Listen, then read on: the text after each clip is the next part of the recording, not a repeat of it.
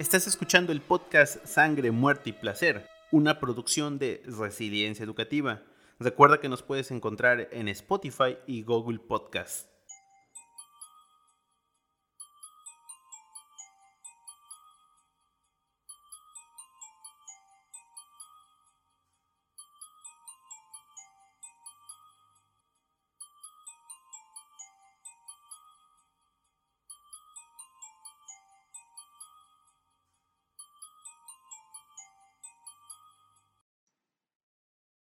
Hola. Hoy tengo noticias para ti. Tus padres te han mentido. Resulta que los monstruos sí existen, solo que no se esconden debajo de la cama, ni tras la puerta del armario o en el rincón más oscuro del jardín. No. De hecho, ellos caminan libremente por tus calles, a plena luz del día, a la vista de todos. Incluso conviven contigo y hasta podrían ser tus amigos o tus vecinos, los que viven justo en la casa de al lado. Esa es justamente la clase de monstruo que es Juan Carlos Hernández Béjar. Él y su mujer, Patricia Martínez Bernal, fueron detenidos sobre la avenida Jardines de Morelos mientras transportaban dentro de un carrito de bebé el torso de una mujer para ir a tirarlo en un basurero. Patricia era el cebo ella se encargaba de atraer a las víctimas, siempre mujeres, a la guarida del lobo, a la cueva del monstruo en Ecatepec.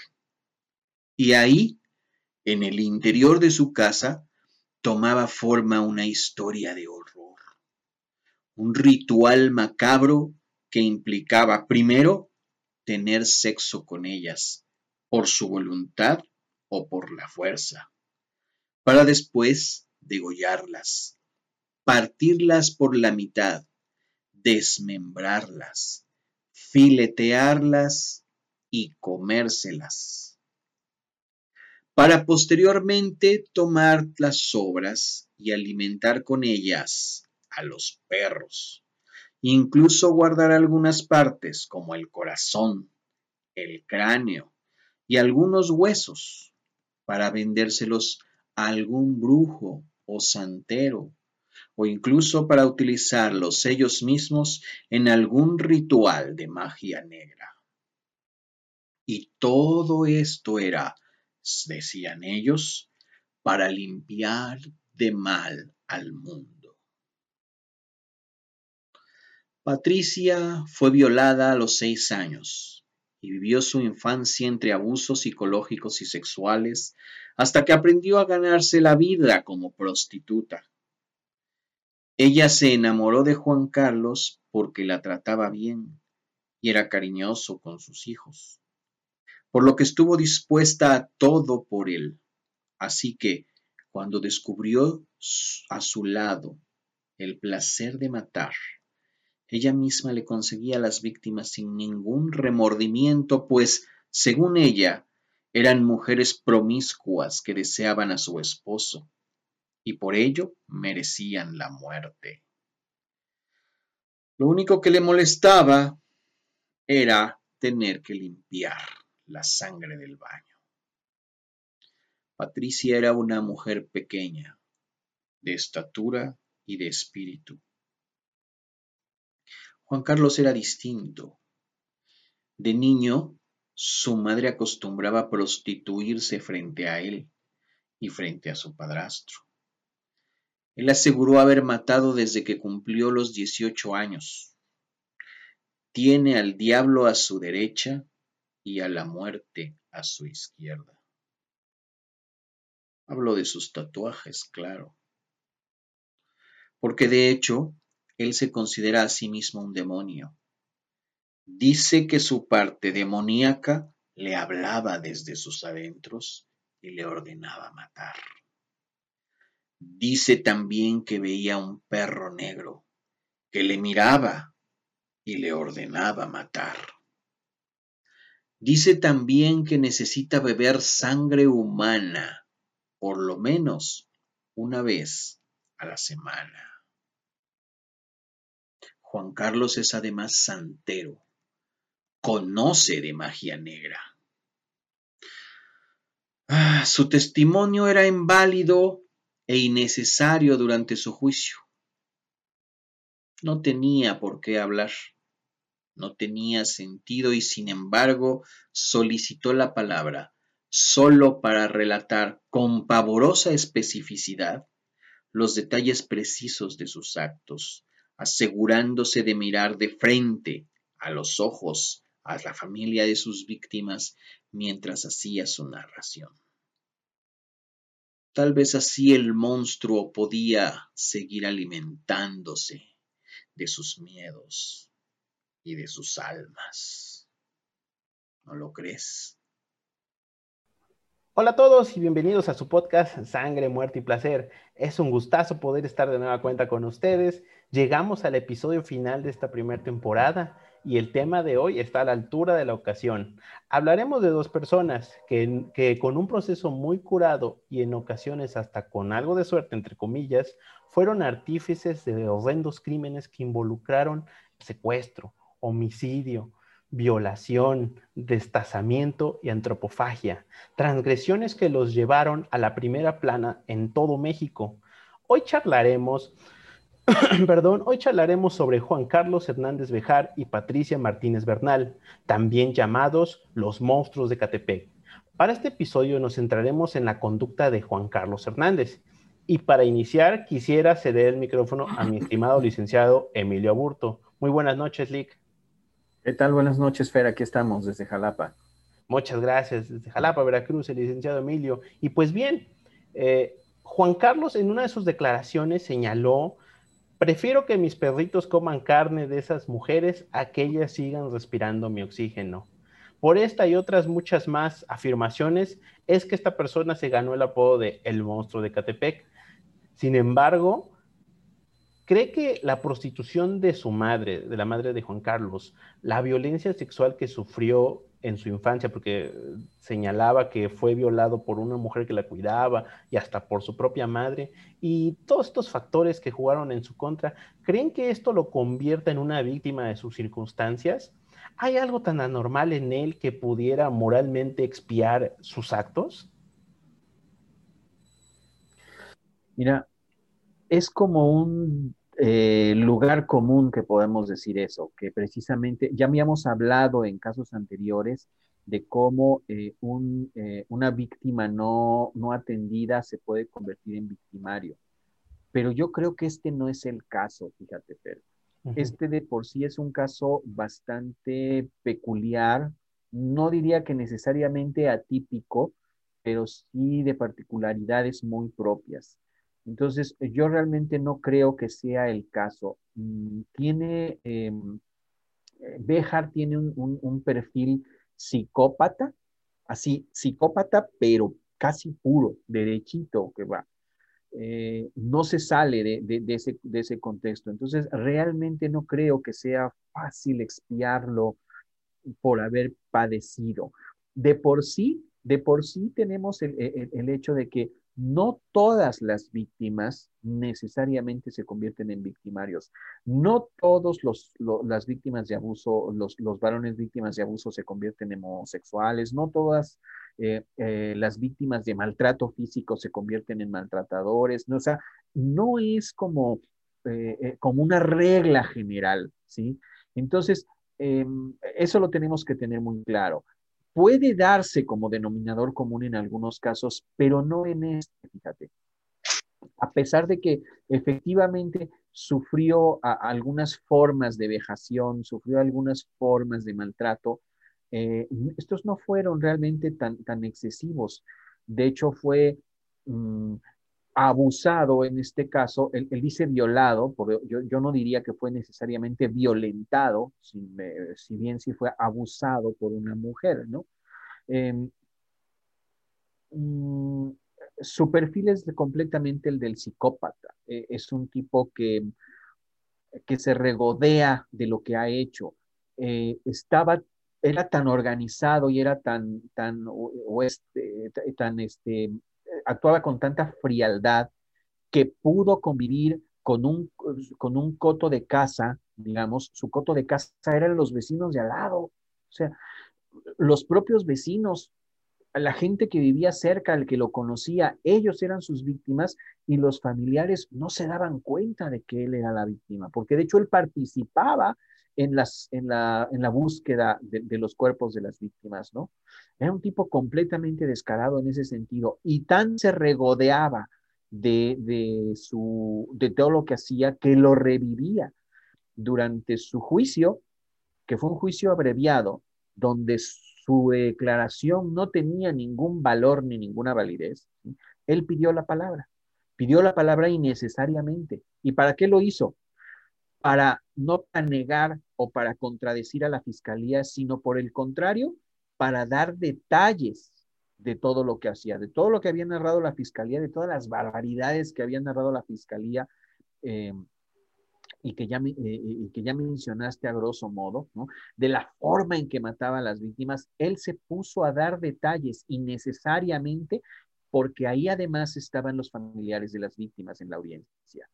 ¿Qué estaba haciendo? Estaba revictimizando a las víctimas ya que había asesinado, descuartizado y en algunos casos de las que se había alimentado o había alimentado a sus perros.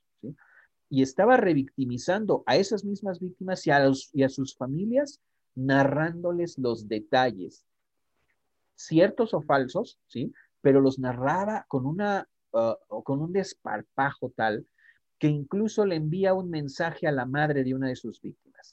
Le dice, tu hija antes de morir me pidió que si te veía, te diera un mensaje y te dijera que te quería mucho, que te amaba. Ve tú a saber si de hecho existió ese mensaje. El hecho es que él se lo transmite a la madre, ¿sí? como una manera de golpearla, de bofetearla, de victimizarla nuevamente, de, de, de, pullar y de, incrementar su, sufrimiento. Y la desafía y la desarma incluso cuando la propia madre le contesta, mira, los hijos de mi hija, mis nietos van a vivir rodeados de amor, pero tus hijos van a quedar ahí abandonados y quién sabe a dónde. ¿Sabes cuál fue su respuesta? Sí, pero tu hija ya no va a volver. Y mis hijos, aunque sea en la cárcel, le van a seguir viendo. O sea, desarmó por completo a la mujer en ese momento. Y él se regodeaba precisamente en ello. Él se regodeaba, se, vanagloriaba y disfrutaba precisamente incluso de victimizarlos con la palabra. Entonces, todo lo que había hecho había llevado a su mujer, porque de, alguna manera fue él quien arrastró a su mujer al hecho de, convertirla en, en, la proveedora de su presa. ¿sí? Ella era quien se convertía en la cazadora, los atraía a las víctimas por medio de las ventas de ropa, de las ventas de bisutería, ¿sí? Y una vez que las tenía con él, ahora vete, llévate a los niños porque no quiero que vean lo que voy a hacer, ¿no? Entonces las violaba, las mataba, se las, eh, eh, y las utilizaba para alimentar a sus animales y a, él mismo y a sus propios, y a su propia familia. Entonces, en este caso en particular, no, desde mi punto de vista, absolutamente no. No hay nada que lo pueda justificar, no hay nada que pueda amainar el, caso. El maltrato que recibió no fue tan extremo, ¿sí? como para decir que le creó un auténtico daño psicológico tan radical, ¿no? Eh, él lo utilizaba como excusa, de hecho lo sigue utilizando como excusa hace muy poco desde la prisión, acaba de declarar y acaba de decir y hace muy poco, me refiero a hace cuestión de días, o si hace cuestión de días, acaba de decir eh, desde la prisión que los psicólogos están abusando de él, que le están haciendo abuso psicológico, que la psicóloga que lo está tratando le sugirió que se suicidara y que la psicóloga que lo está tratando le está prohibiendo además este, la visita conyugal porque este, por las cuestiones de la, de la pandemia, ¿no? Y que le sugirió que se volviera mejor homosexual ahí con sus compañeros.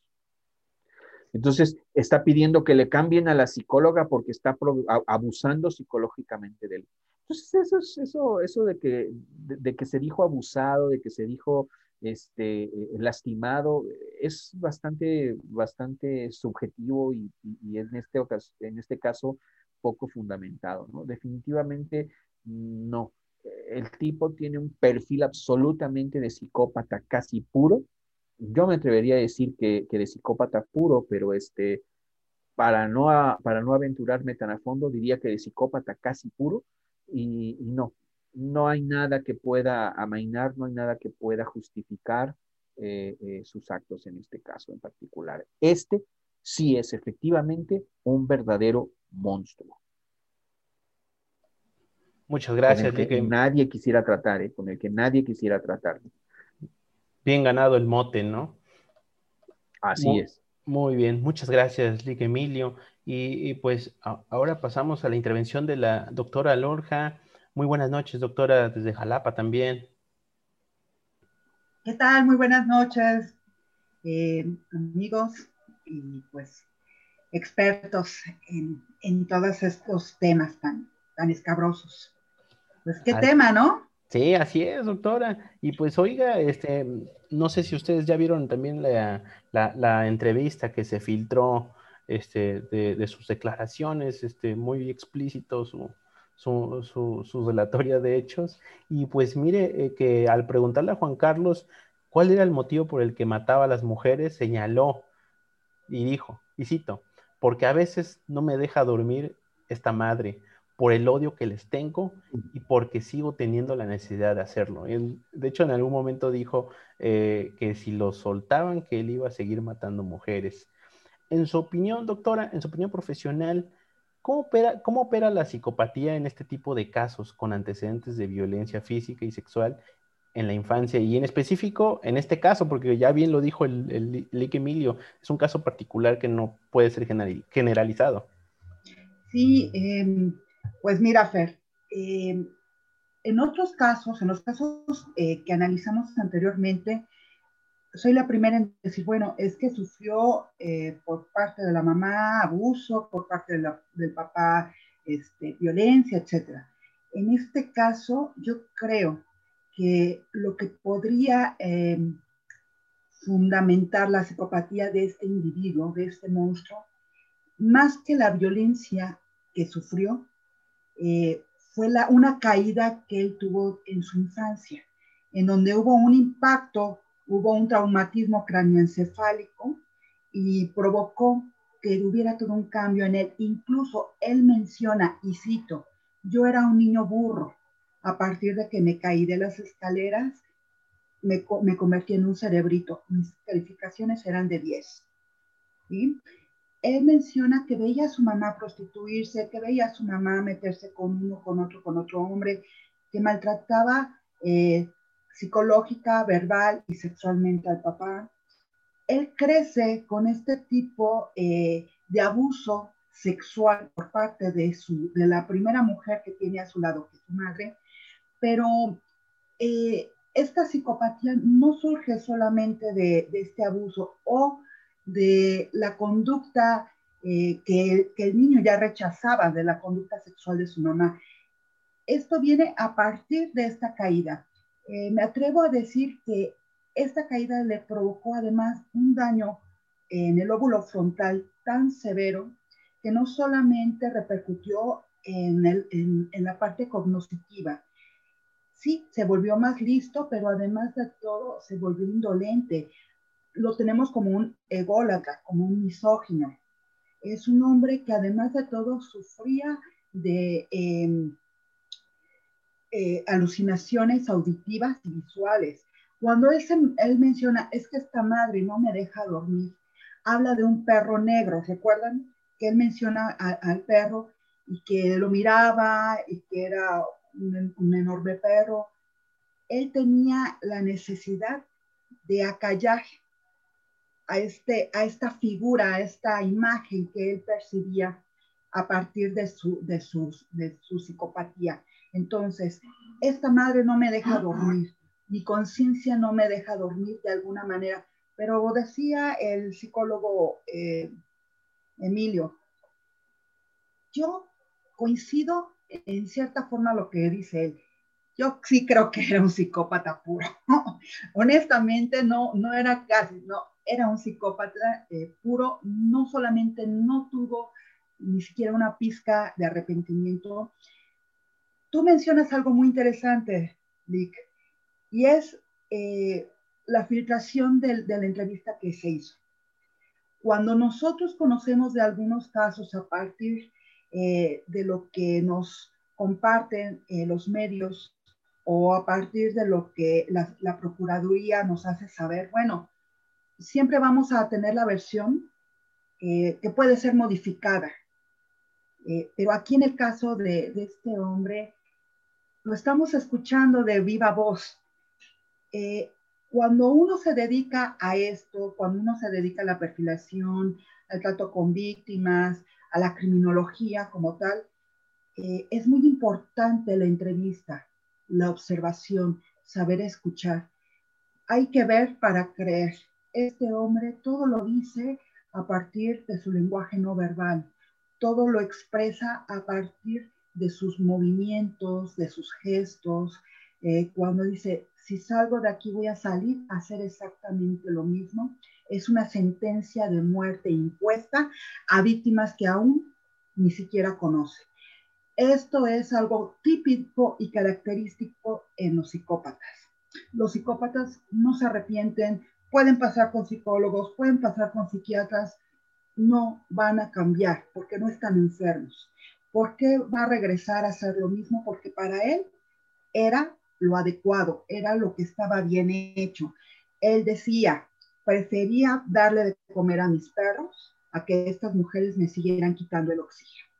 Luego entonces, insisto, él estaba completamente eh, cierto en que tenía que desaparecer de la faz de la tierra a las mujeres. Muchas gracias, doctora. Le agradezco mucho su intervención y pues en un momento regresamos después de una breve pausa.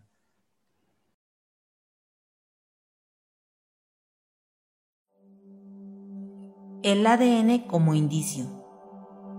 De acuerdo con el principio de transferencia de Edmund Lockhart, siempre que se comete un hecho delictuoso, ocurre un intercambio de materiales entre la víctima y el victimario y el lugar de los hechos.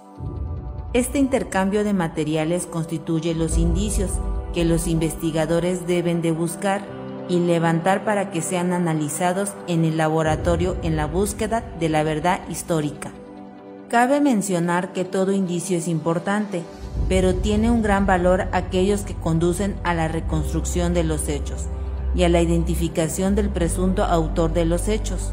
Los indicios de tipo biológico que han de buscarse en el lugar de los hechos y el cuerpo de la víctima son fluidos corporales de procedencia humana, como la sangre, el semen y la saliva.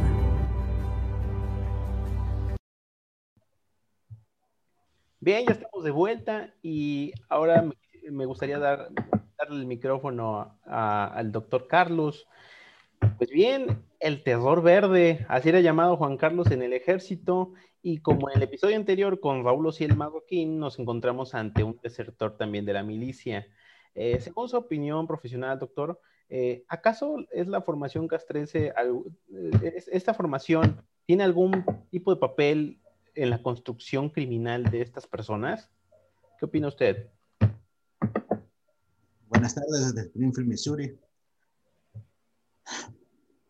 Tema muy interesante, sin duda alguna a esta persona denominada o, mala o mal o bien apodada como el terror verde se refiere, hace una referencia del ejército mexicano, el terror verde por, lo, por lógica, por la forma de vestimenta, por portar la forma de vestimenta del color verde, aunque en algunos casos se le podría decir como el terror azul, si es que hubiera llegado a ser oficial del ejército, pero este, en la investigación este, que estuve haciendo, este, dice que esta persona estuvo, estuvo nueve, nueve, meses en el ejército, en el segundo batallón de cuerpos, de cuerpos presidenciales.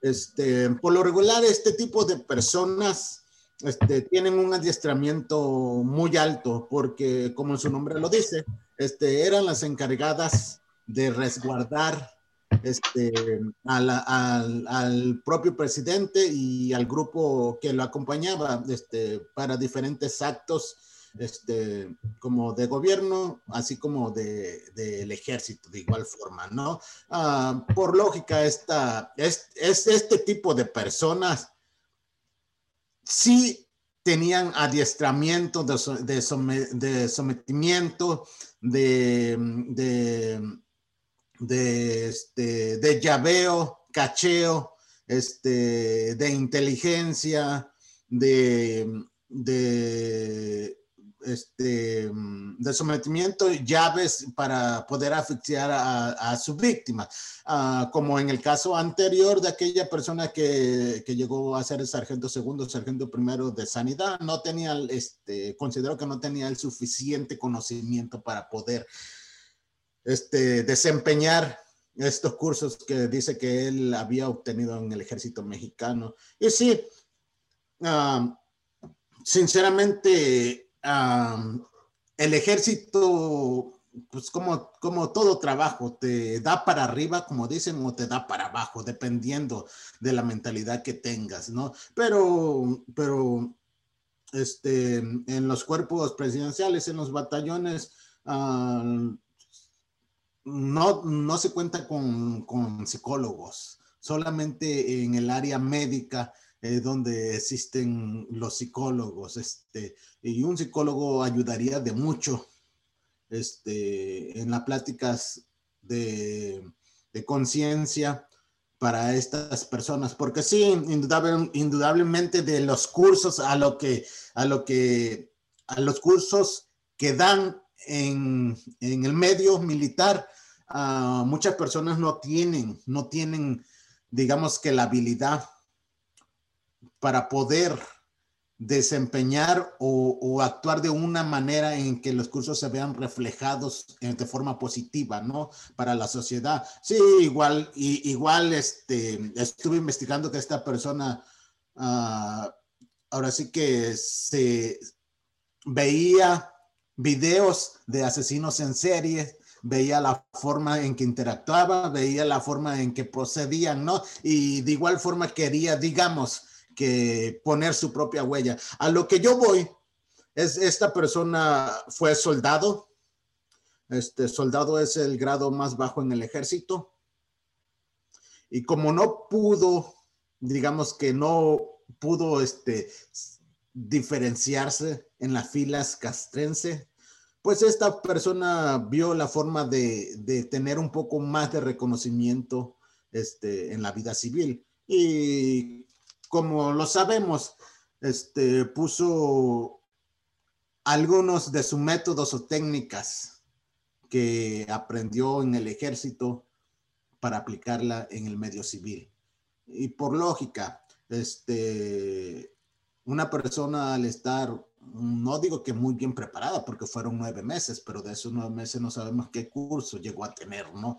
Pero, pero una persona, por, aunque esté muy poco adiestrada en algunos cursos del ejército podría ser mm, muy, muy letal, ¿no? Este, en esta, eh, digamos que en estos tipos de procederes, ¿no? Y sí, por, por, por lógica, como todos sabemos, tenía a, su compañera, ¿no? Su esposa, pero mm, es, es, es por, por más de decir que por lógica, que si, si ella no, no, este, no apoyaba a, esta persona, pues, pues, por lógica tenía que ser amenazada para que ésta pudiera ayudarle en, de alguna forma, ¿no? Por el estilo.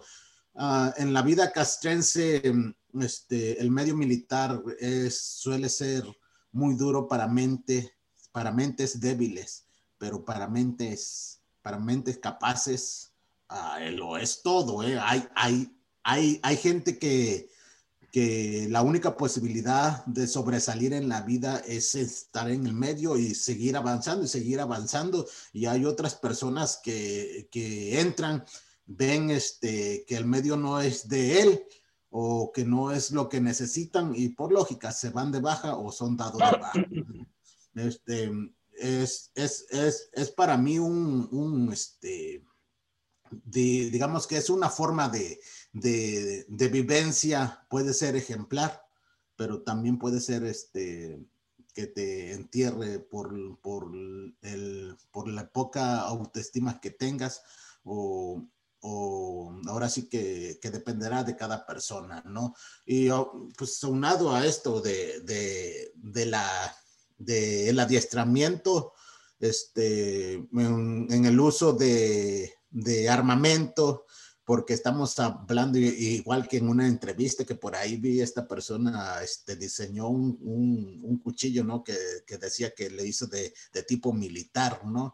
Este, pues se ve un poco que tiene un, este, que está pues tiene complejo de inferioridad a no poder sobresalir este, en las filas militares, ¿no? Y por lógica, este, el, el asunto de que estuvo nueve meses este, al, al, ser interrogado, pues también denota que, que esta persona le, pues ahora sí que le da el lugar al ejército en donde fue formado. Y sin duda alguna es, es una, es, es una cuestión que, que conlleva mucha investigación, pero, pero eh, como todo, tenemos nuestro tiempo limitado y espero que en otra ocasión igual podamos este, tratar este tema, eh, que sin duda es muy interesante. Muchas gracias, doctor. Muchas gracias por su participación.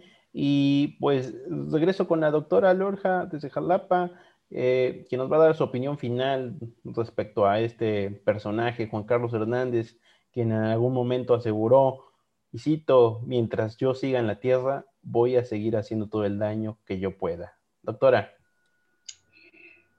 Pues sí, Fer, eh, como lo comentaba hace rato, eh, este individuo sabía perfectamente lo que estaba haciendo no podemos eh, negar la responsabilidad que, manifestó en todo momento.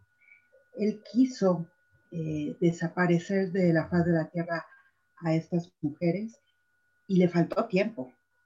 Le faltó tiempo para seguir agrediendo a más mujeres, para seguir eh, victimizándolas, violentándolas. desgraciadamente, no solamente, no solamente él eh, era partícipe de estas muertes y de alimentarse de estos restos, sino que también hizo partícipe a, su familia, a sus hijos. Les daba de comer, eh, pues, carne humana. Qué pena, qué tristeza eh, que todavía al día de hoy veamos esto.